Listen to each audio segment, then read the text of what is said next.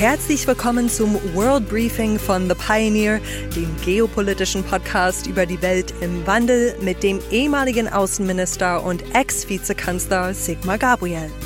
Wir haben uns diese Woche rund eine Dreiviertelstunde Zeit genommen, um bei einem World Briefing live auf der Pioneer One die größten geopolitischen Themen dieser Tage genauer unter die Lupe zu nehmen. Ich bin Ihre Moderatorin Chelsea Speaker. Los geht's! Hallo, Herr Gabriel. Hallo, Frau Speaker. Wir nähern uns dem ähm, einjährigen Jubiläum des russischen Angriffskriegs in der Ukraine. Und nachdem Deutschland Panzerlieferungen zugesagt hat, wird jetzt auch diskutiert, ob Kampfflugzeuge äh, geliefert werden sollen.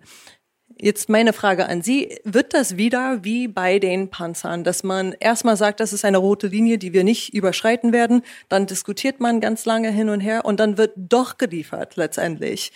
Wird es bei den Kampfflugzeugen genauso sein? Vielleicht einen Schritt zurück, wenn ich, wenn man sich die Zeitungen anschaut und die Fernsehberichte vor der Entscheidung der deutschen Kampfpanzer Leopard zu liefern, dann hatte man den Eindruck, ganz Europa will das machen, nur die Deutschen nicht.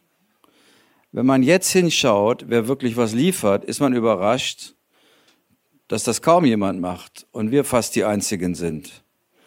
Deswegen muss man, glaube ich, immer ein bisschen aufpassen. Die Debatten in den Medien spiegeln nicht immer sozusagen die Realität wider. Ich staune ja sowieso, wie viel Hobbygeneräle es inzwischen gibt. Uh, ungefähr so viel, wie wir vorher Hobby-Virologen hatten.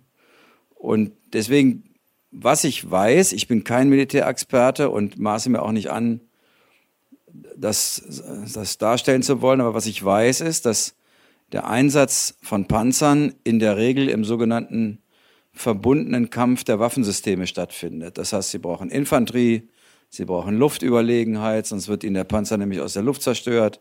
Sie brauchen dafür Hubschrauber. Also der Panzer alleine äh, ist es nicht. Und jetzt wird es die Debatte geben, beinhaltet eine solche Ausrüstung der ukrainischen Armee die Gefahr, dass es der ukrainischen Armee gelingen könnte, den Krieg auf russisches Territorium auszuweiten. Das ist etwas, was die NATO nicht will, was auch die Amerikaner nicht wollen, was die Ukraine im Zweifel will, was ich auch verstehe. Und die Frage ist, zählt die Krim eigentlich für uns zu russischem Territorium? Für Russland in jedem Fall. Und überschreiten wir damit diese unsichtbare rote Linie, die sehr wohl die NATO einhält, wie die Russen, nämlich dass sie nicht unmittelbar in Krieg kommen wollen. Das wird jetzt wieder sozusagen, das ist immer der Hintergrund, warum das so lange debattiert wird. Und ich persönlich, mir ist es lieber, die beraten darüber etwas intensiver, als dass sie aus der Hüfte mal die nächste Entscheidung treffen. Ich glaube, dass es bei den Flugzeugen vermutlich ohnehin nicht um Deutschland geht. Unsere fliegen ja nicht oder sind auch ein bisschen alt. Und ich vermute, andere werden bereit sein, das zu tun. Aber Achtung, wir nähern uns dem Punkt, an dem mit Waffensystemen russisches Territorium erreicht werden kann. Und bislang war die Position der NATO, das wollen wir nicht. Wir wollen, dass die Ukraine ihr Territorium befreien kann, aber wir wollen den Krieg nicht nach Russland tragen, weil es dann ein Krieg wird, der sich sehr schnell ganz großen Eskalationsstufen. Das ist wahrscheinlich, vermute ich, die Diskussion, die auch jetzt wieder stattfindet. Und ehrlich gesagt, lieber ein bisschen länger drüber nachdenken. Ich fand es auch gut, dass Scholz die Amerikaner sozusagen so weit gebracht hat, bei den Panzerlieferungen mitzumachen und nicht alleine loszumarschieren. Hier sind ja immer alle ganz schnell dabei und sagen, die Deutschen sollen das mal alles alleine machen. Obwohl die Abrams-Kampffahrzeuge, äh, äh, die kommen erst in einem Jahr, glaube ich, habe ich gehört. Aber die politische Entscheidung, wir beteiligen uns daran, zeigt, es ist sozusagen keine deutsche Entscheidung. Das, glaube ich, ist gegenüber Russland wichtig, aber es ist auch wichtig, sagen wir, die Amerikaner in der Verantwortung zu halten. Das fand ich schon ganz vernünftig. Man kann im Prinzip bei dieser Auseinandersetzung sagen, was die Amerikaner machen, können wir auch machen. Wovon die die Finger lassen, sollten wir auch die Finger lassen. Deutschland, bei aller Wertschätzung für mein Heimatland, wir haben nicht die Fähigkeiten, weder von Geheimdiensten, Aufklärung, Intelligence, militärischen Kapazitäten, die die Vereinigten Staaten hat. Und deswegen finde ich manchmal diesen Ruf, die Deutschen sollen noch endlich die Führung übernehmen, also im, nicht aus Feigheit, sondern im wohlverstandenen Interesse, was wir können und was wir zumindest mal noch nicht können, würde ich dazu raten, die Führung da zu lassen, wo sie ist, nämlich bei den USA. Der ukrainische Präsident Zelensky war dieser Tage in London, in Paris und dann in Brüssel unterwegs zu Besuch, nicht aber in Berlin. Wie sollte Olaf Scholz das verstehen? Na, wenn es eine Botschaft enthält, dann die, dass offensichtlich Herr Zelensky der Auffassung ist, diese Länder helfen ihm mehr, was ja nicht stimmt. Äh, angesichts der Stückzahlen und der Finanzhilfen ist die Hilfe Deutschlands äh, deutlich größer. Aber ähm, er gehört eben, das ist ja von Anfang an auch die Position seines früheren Deu Botschafters gewesen, jemand, der mit der Rolle Deutschlands außerordentlich kritisch umgegangen ist. Das ist sein gutes Recht. Er ist im Krieg und hat andere Vorstellungen, als das möglicherweise in Teilen der NATO der Fall ist. Ich würde sagen, es ist keine kluge Entscheidung, hier nicht herzukommen. Aber es ist so, wie es ist. Es wird an der Haltung der Bundesregierung, glaube ich, nichts ändern. Es gibt aber Menschen, die versuchen, die Haltung der Bundesregierung zu ändern. Ähm, allen voran jetzt Sarah Wagenknecht und Ali Schwarzer, die jetzt einen Aufruf initiiert haben mit dem, äh, mit dem Titel Manifest für Frieden. Und die versuchen, Olaf Scholz dazu zu bewegen, äh, Friedensverhandlungen voranzutreiben und keine Waffen mehr zu liefern an die Ukraine mit dem Argument, wir schlittern einfach in den Atomkrieg rein. Da haben ganz viele prominente Namen mit unterschrieben, unter anderem der äh, SPD-Politiker und ehemalige EU-Kommissionsvize Günther Verheugen und Peter Gauweiler von der CSU, Ex-Merkel-Berater Erich Ward. Wie ist Ihre Sicht auf diesen Aufruf von den beiden Frauen?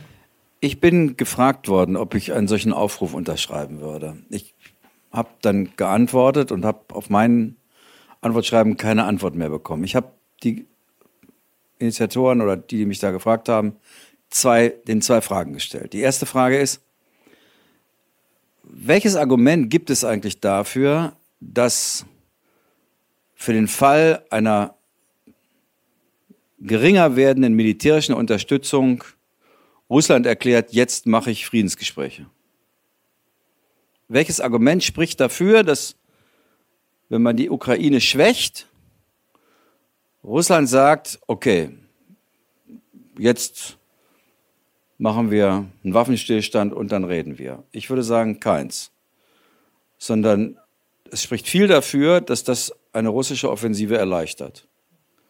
Und dass damit die Ukraine in Gefahr ist, diesen Krieg zu verlieren und dann Gnade uns Gott, unsere Kinder werden dann in Europa in einer anderen Situation aufwachen. Wenn sich ein Aggressor, der mitten in Europa sein Nachbarland mit Panzern überfällt, wenn er sich damit durchsetzt, dann werden unsere Kinder und Enkel in einem weit unsicheren Europa aufwachsen, als wir das gewesen sind. Deswegen meine erste Frage, also ich habe keine Antwort bekommen, was spricht dafür, wenn man die Ukraine schwächt, dass die russische Seite sagt, jetzt verhandle ich. Meine zweite Frage war, was glauben Sie passiert, wenn Deutschland zum ersten Mal nach 1945 wieder einen Sonderweg geht? Das ist ja ein Appell, der richtet sich an die deutsche Bundesregierung. Also wenn die Deutschen zum ersten Mal nach 1945 sagen, wir wissen es besser und wir scheiden aus aus der Einigkeit der Europäischen Union, auch der NATO, aber noch viel wichtiger der Europäischen Union. Und wir missachten zum ersten Mal eine der beiden Hauptbotschaften nach 1945. Die eine Botschaft, das eine Versprechen war, nie wieder. Nie wieder, damit war gemeint, nie wieder Völkermord, nie wieder Angriffskrieg. Und dann gab es ein zweites Versprechen, das genauso wichtig war. Und das lautete, nie wieder allein. Es war die historische Erfahrung, dass Kriege in Europa viel damit oder meistens damit zu tun hatten, dass das Zentrum, wir Deutschen, sozusagen unsere eigenen Wege gegangen sind und mit der Peripherie in militärische Konflikte geraten sind. Und wir wollten nie wieder Entscheidungen treffen, die Deutschland ohne Rücksicht auf seine Nachbarn trifft. Wenn wir das machen würden, was die Autoren wollen, dann werden viele in Europa über Deutschland eine Verunsicherung spüren, die wir dachten, nach 1945 endlich beseitigt zu haben. Die Osteuropäer würden dramatisch uns sozusagen abhanden kommen. Sie würden uns als Gefahr ansehen. Die gesamte europäische Einigung würde zerbrechen und wir würden Herrn Putin einen Riesengefallen tun. Aber noch viel wichtiger, das Image dieses Landes wäre, Deutschland ist wieder ein unsicherer Kantonist. Und deswegen finde ich einen Appell an die deutsche Bundesregierung zu richten. Mach du es mal anders als alle anderen und mach das im Alleingang. Das ist wirklich eine völlig unhistorische und wie ich glaube, gegenüber Europa unverantwortliche Position, die Europa an den Rand des Auseinanderbrechens führen wird.